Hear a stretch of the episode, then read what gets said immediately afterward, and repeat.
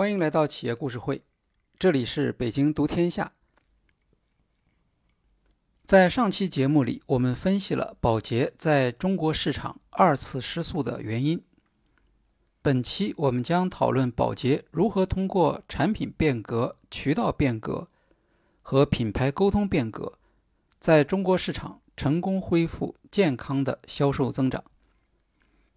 在这个过程中，宝洁重新建立起资源和能力与竞争环境的匹配，聚焦于正确的产品创新和市场创新。宝洁的核心能力之一是他对消费者行为的理解，这是一种逐渐发展起来的系统化的能力。宝洁的市场调研能力不光在中国市场表现卓越，在美国市场中。也创造出许多传奇。例如，宝洁有一款产品叫仿必士，是织物杀菌除臭剂。试用过的消费者反应非常好。宝洁怀着极大的信心将产品投放市场。他们在广告中强调，只要喷一喷仿必士，就可以去除身上、衣服上或宠物带来的异味。出乎意料的是，上市后产品销售情况很差。调研人员开始走访顾客，了解情况。之前，他们认为这款产品满足的顾客需求是清除居室内的异味，但在走访了一些养宠物的家庭之后，他们发现，许多家中有异味的顾客已经习惯了。他们不觉得需要除臭，同时他们也发现，有些购买仿壁式的顾客，不是像期望的那样直接使用，而会选择在做完家庭扫除之后，再喷一喷仿壁式，作为清扫工作的结束。调研结果让保洁公司意识到，正确的做法。不是在广告中说服顾客使用除臭剂，而是让顾客在清扫完成后再喷一下仿必士，强化空气清新的结果。前者是要让顾客养成新的习惯，这是非常难的；而后者只是在原有习惯基础上增加一个环节，相对容易得多。基于这一发现。宝洁在仿必士里面添加了让人心情愉悦的空气清新成分。所有的广告都将仿必士的使用和居室清扫联系起来，暗示在完成房间清理后，应当再用仿必士改善一下气味。新的广告打动了消费者，让仿必士成为家庭清理的必备用品。今天。仿必士已经成为年销售额十亿美元的超级品牌。竞争环境在改变，宝洁擅长市场调研，但他所定义的调研，主要是基于电子商务之前那个年代消费者行为的洞察。在电商时代，除了理解消费者的线下行为，更多的销售增长。来自对消费者线上行为的理解。线上消费者行为的特点是碎片化。相对而言，宝洁过去从碎片化活动中获得数据的能力并不突出。对线上消费者行为数据的收集和分析，也就是大数据分析能力，主要是电商平台和社交平台的。核心能力。这些平台不仅拥有数据，也最早通过分析数据获得收益。这样看来，宝洁就不再拥有过去所享有的市场调研和消费者洞察方面的绝对优势。电商对宝洁的冲击，更多的不是渠道分流，而是消费者行为的失踪。营销服务机构 Social Beta 的作者何西，在其独家撰稿的《保洁的底气》一文中评价说，保洁再也无法从数据上理解中国消费者了，他的创新失去了焦点。近年来，美容护理习惯升级，护肤、美妆、男士护理等品类成长性比较好。相对于美发、洗浴等基础护理，护肤、美妆、男士护理等品类成长性更高。保洁在这一成长性品类上反应比较慢，实际上已经破坏了自己一向的。把握消费者趋势的业务原则。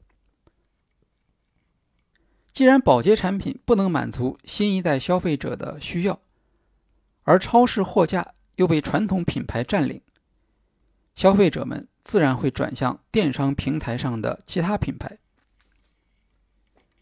前面提到过，宝洁在电商业务方面起步很早，二零零九年就开设了天猫旗舰店。当然，这也是因为阿里巴巴格外重视宝洁这家客户，给予了很多帮助。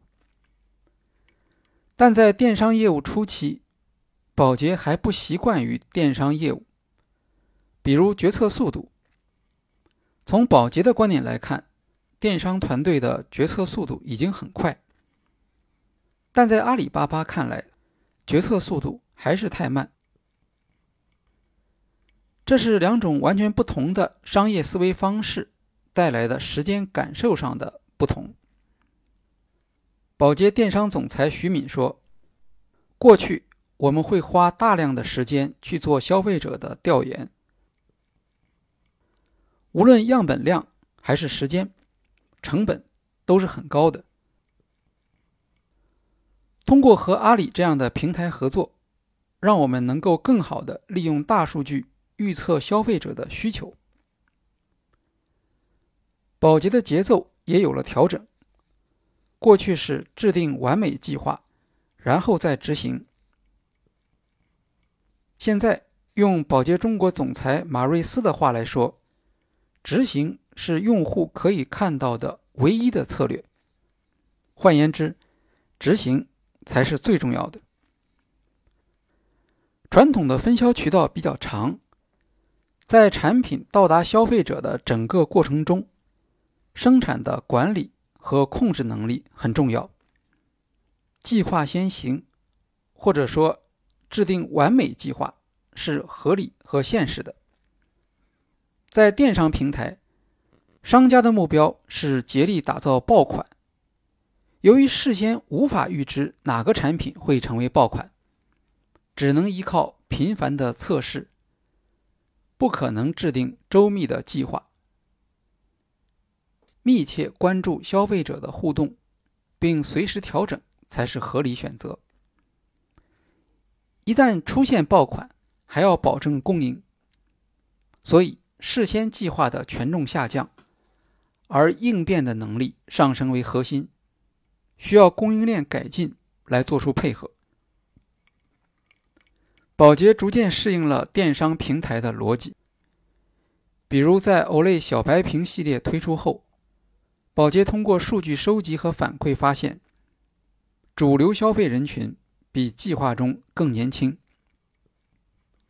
他们不仅认可小白瓶美白效果的概念，还对瓶身设计和包装的精美感到满意。宝洁据此调整营销策略。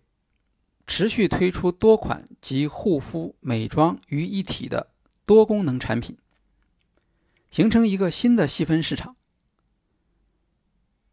就这样，电商平台为宝洁补充了接触消费者和理解消费者的能力。二零一五年，宝洁在天猫上开设了海外旗舰店，引进了十多个新品牌进行销售。通过这个平台，宝洁可以对一些新产品做小规模的市场测试，然后再进行价格和其他方面的优化，以此降低引入新产品的风险。宝洁也许没有多少新故事，但只要换个角度，新故事就开始了。宝洁天猫海外旗舰店曾从日本引进高端的萨拉萨洗衣液，因为这款产品价格很高，宝洁高管曾一度犹豫是否要引入中国市场。天猫海外旗舰店给他们提供了低成本的测试机会。该产品荧光剂无化学添加，很受中国年轻妈妈的欢迎。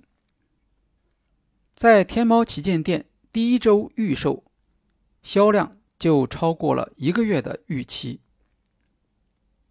电商总裁徐敏介绍说，通过电商渠道购买保洁产品，主要是一线城市消费者，他们的平均年龄是二十八岁。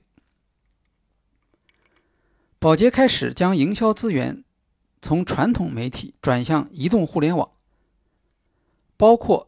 投放给美妆博主和社区关键意见领袖 KOL，而不像过去那样主要投放给明星广告代言人。宝洁在淘宝直播上薇娅和李佳琦的节目，授予薇娅“宝洁全球好物推荐官”头衔，利用社交媒体动员起年轻一代的传播力和购买力，改变消费者的。品牌认知，宝洁过去的困境，在很大程度上是因为失去了对消费者行为的敏感性，对自己应当在哪个市场上竞争判断不准确所造成的。由于未能在自己拥有优势的领域中展开竞争，自然无法发挥资源和能力上的优势，这是典型的战略管理问题。今天，宝洁在不同的品类上选择不同的竞争战略。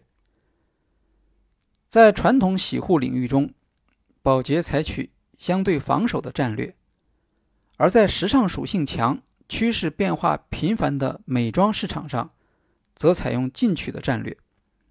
通过准确定位，抓住快速增长的市场机会，将本身极其强大的产品研发。和营销能力投送到正确的方向。电商，特别是海外旗舰店，帮助宝洁加快了向中国市场投放新产品的速度。宝洁全球一共六十五个品牌，进入中国市场的有二十二个。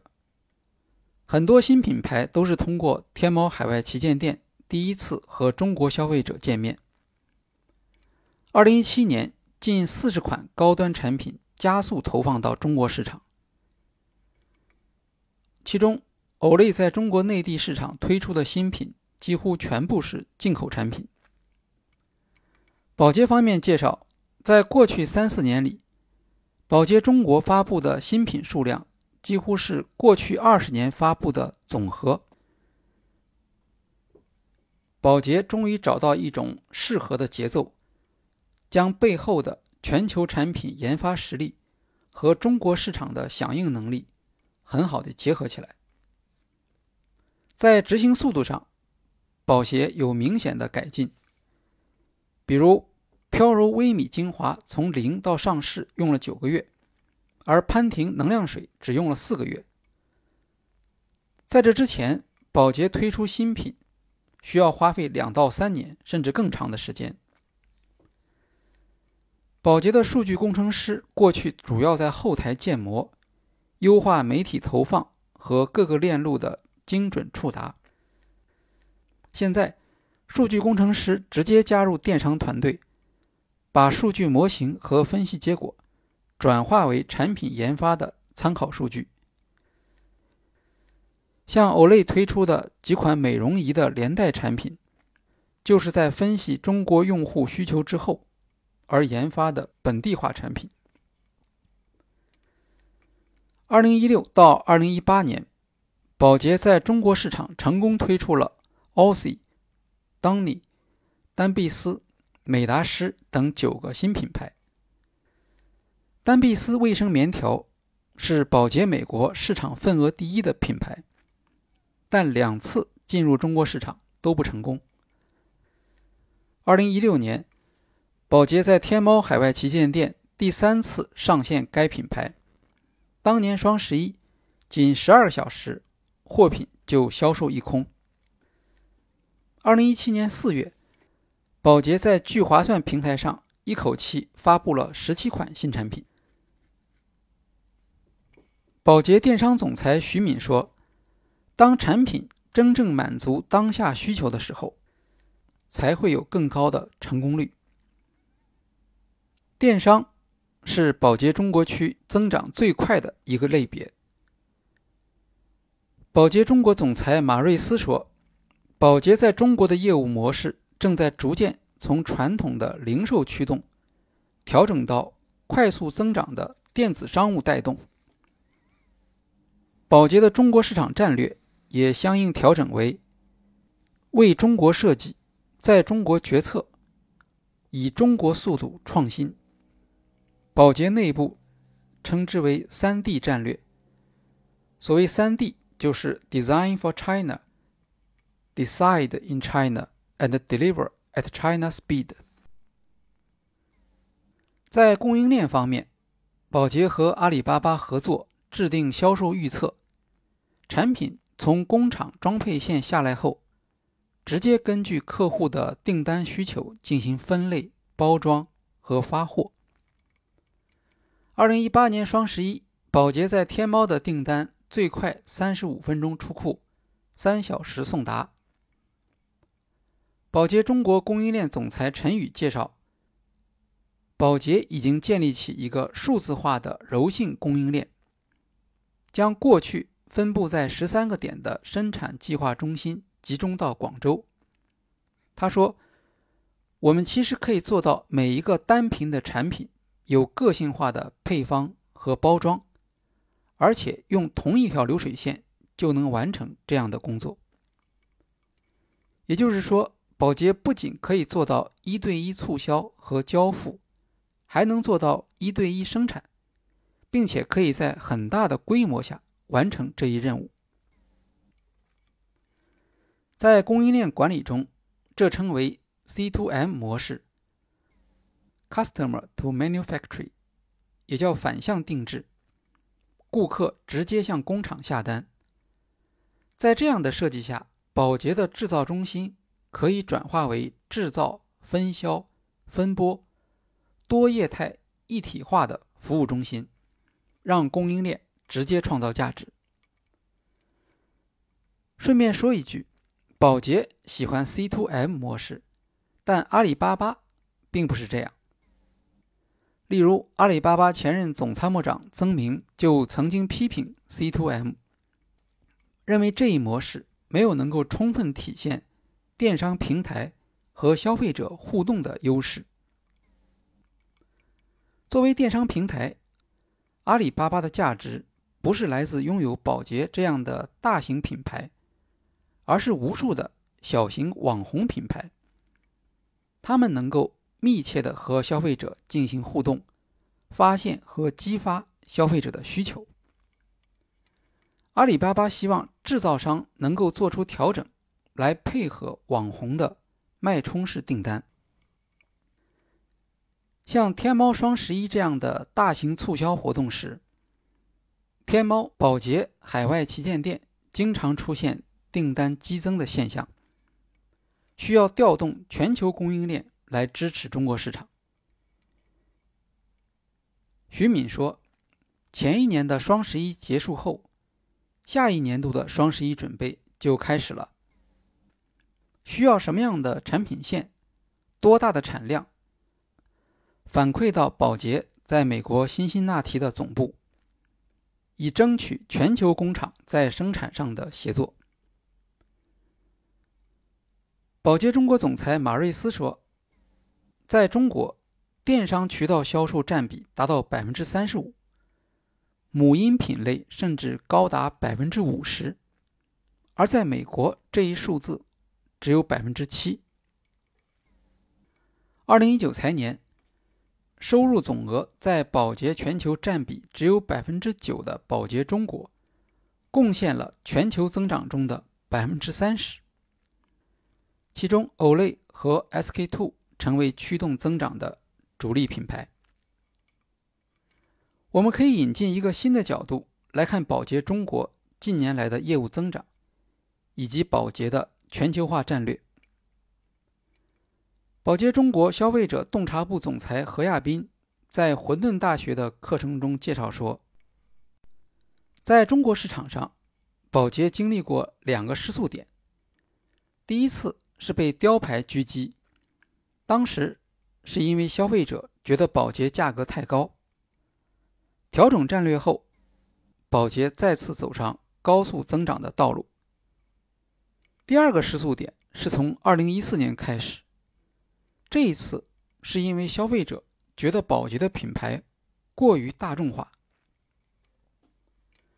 宝洁遵循大品牌、大媒体和大渠道的思路，依赖传统的十六个大品牌，取得几大品类里的第一或第二名。宝洁中国认为，由于这些品牌大众化的定位，已经很难用它们再来做出个性化表达，因此这些大品牌无法成为新的增长引擎。何亚斌的这一评论非常重要，他指出了宝洁中国新战略的起点，也就是承认过去的大品牌战略对中国市场未来的增长。可能作用不大，因为竞争对手的能力已经转移到创新产品和新渠道上，不再与宝洁在传统的功能诉求和传统渠道上竞争。宝洁的资源和能力因此变得与竞争不相关。基于这样的认识，宝洁需要寻求新的方向来实现增长。他的对策是快速推出一系列的创新产品，组成小品牌矩阵。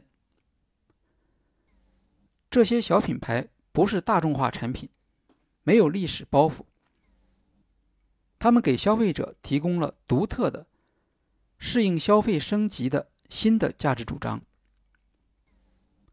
好在宝洁产品线非常丰富，而电商。又提供了低成本的测试工具和冲量销售的能力。宝洁有一款产品叫美达诗膳食纤维，是一种在海外市场很成功的减肥产品。很早就有中国消费者通过海外代购获得这款商品，但宝洁一直没有充足的预算来进行中国市场测试。天猫海外旗舰店提供了一种低成本的、快速响应的测试环境。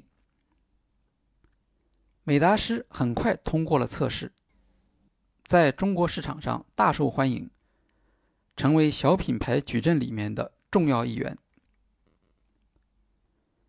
据何亚斌披露，二零一六年之后，来自小品牌矩阵的新产品对保洁增长的贡献。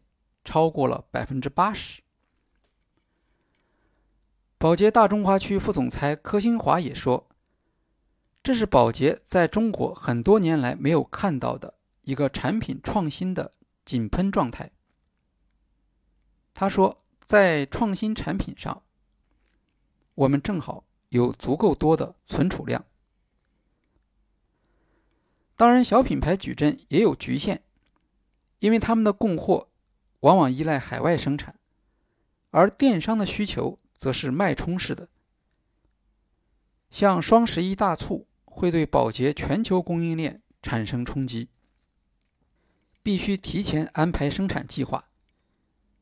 也就是前面徐敏所提到的，由于中国电商的巨大需求，宝洁美国辛辛那提总部不得不出面协调全球生产。小品牌产品在中国的销售成本是比较高的，只能是相对高端的产品。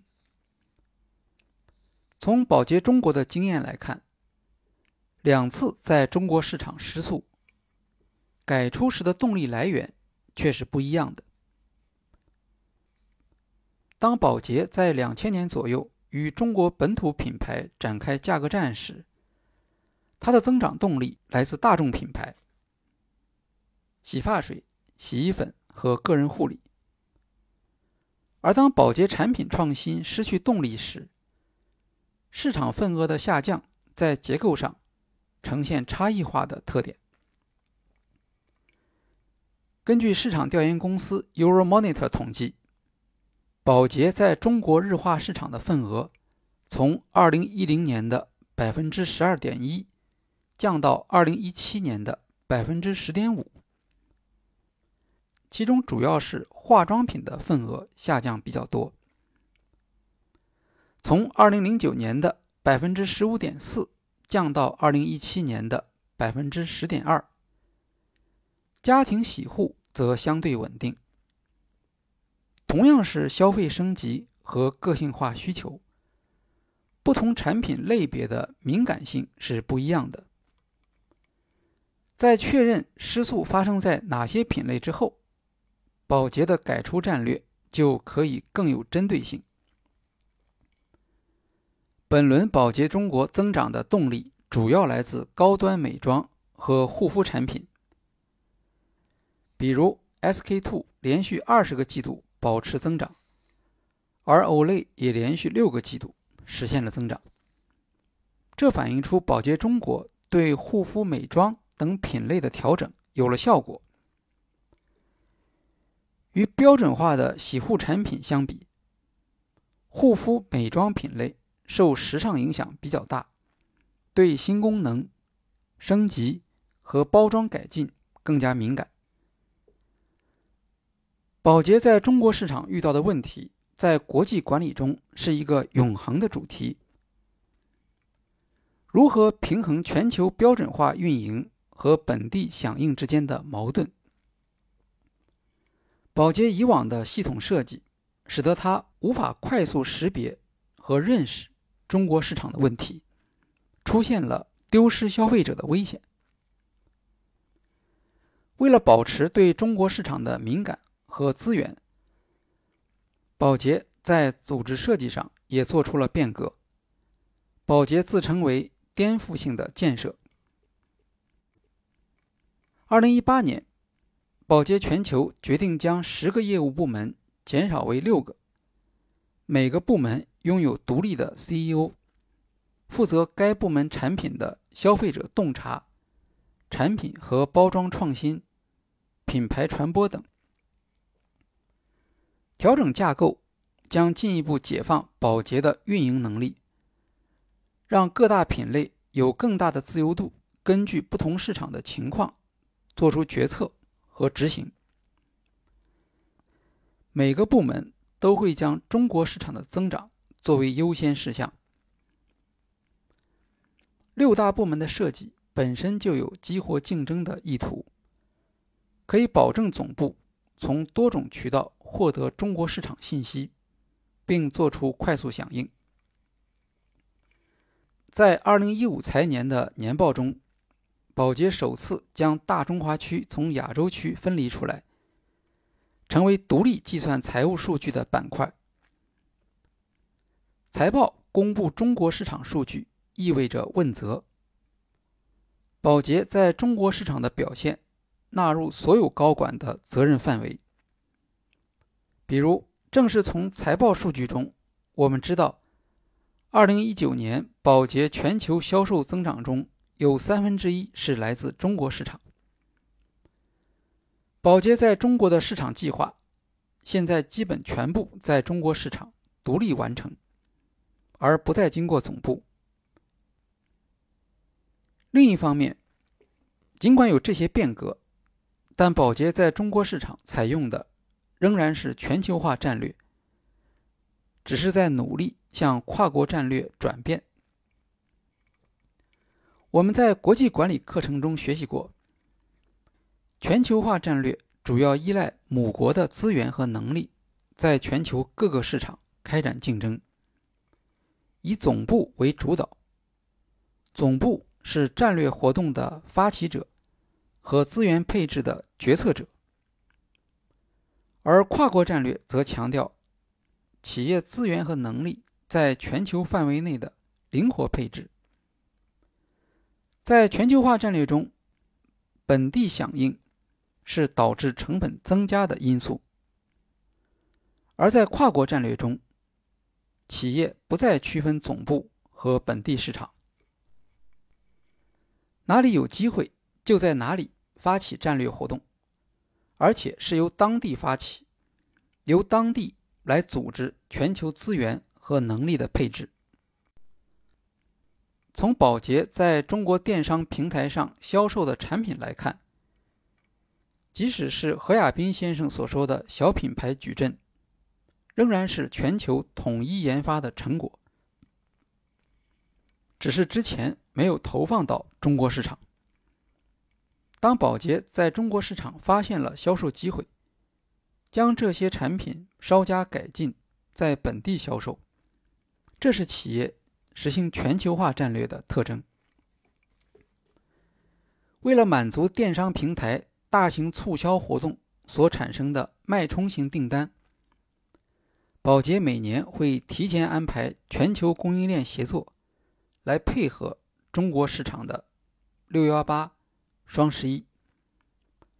这需要宝洁总部专门为中国市场协调全球资源，甚至可能改变。它的全球供应链结构，这些可以看作是跨国战略的表现，因为跨国战略更强调在全球层面响应本地需要和利用本地机会。从宝洁组织变革后的六大部门来看，尽管将中国市场和中国用户的需要作为优先，但品类和品牌规划。目前仍然是全球的。以产品而言，目前只有东方季道一个品牌是专门服务于中国市场。东方季道的定位是在 SK two 和 Olay 之间中间价位。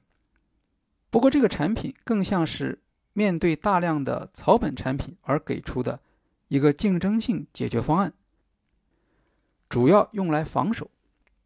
而不是面向未来全球市场的进取性的产品。分析宝洁在中国市场从失速到恢复增长，还要联系宝洁的全球战略。宝洁全球 CEO Taylor 将公司的全球战略概括为产品和包装优越、品牌沟通、零售执行和价值领先四大方向。产品和包装优越，意思是无论是做低端还是做高端，宝洁的目标是优于竞争对手的产品和包装。例如，在过去四十年里，美国的织物护理市场只增长了四倍，而宝洁却增长了五倍。这主要是因为准确的高端产品创新，如汰渍洗衣凝珠和 Gain 洗衣凝珠。今天，宝洁全球新产品对销售的贡献已经达到百分之二十。宝洁首席品牌官 Mark Pritchard 说：“得益于社交媒体和数字化营销，宝洁全球的品牌沟通正在从过去的大众传播转向大规模的一对一沟通。在中国。”宝洁和阿里巴巴、京东、微信等合作，实现广告个性化投送和程序化购买。而程序化购买对大品牌是有优势的。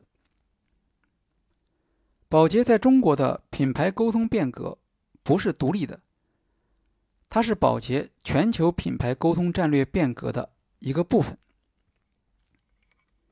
在零售执行方面。大卖场在标准化产品销售方面的重要性有所下降，但像美妆、护肤等仍然需要线下体验，比如美妆专卖店。宝洁近年来发展出新型的智能货架 （SBD 货架），它的意思是购买者导向的陈列设计，可以提高单店销售百分之五到百分之十。对于线下销售，这是一个非常大的进展。SBD 货架对以往的线下货架陈列的理念有所突破。实际上，宝洁 CEO Taylor 所谓的优越的产品和包装、品牌沟通、零售执行和价值领先，对应的正好是传统营销所说的通过产品促销、渠道和价格的组合来实现竞争优势，没有增加，也没有减少。宝洁不需要新零售这样的含糊的新概念。而是回归常识，回归基本的商业逻辑。针对这四大方向，宝洁已经给出了比较清楚的解决方案。他们的目标不仅要在中国市场实现增长，也要在全球领先变革。好，今天的企业故事会就介绍到这里，谢谢大家。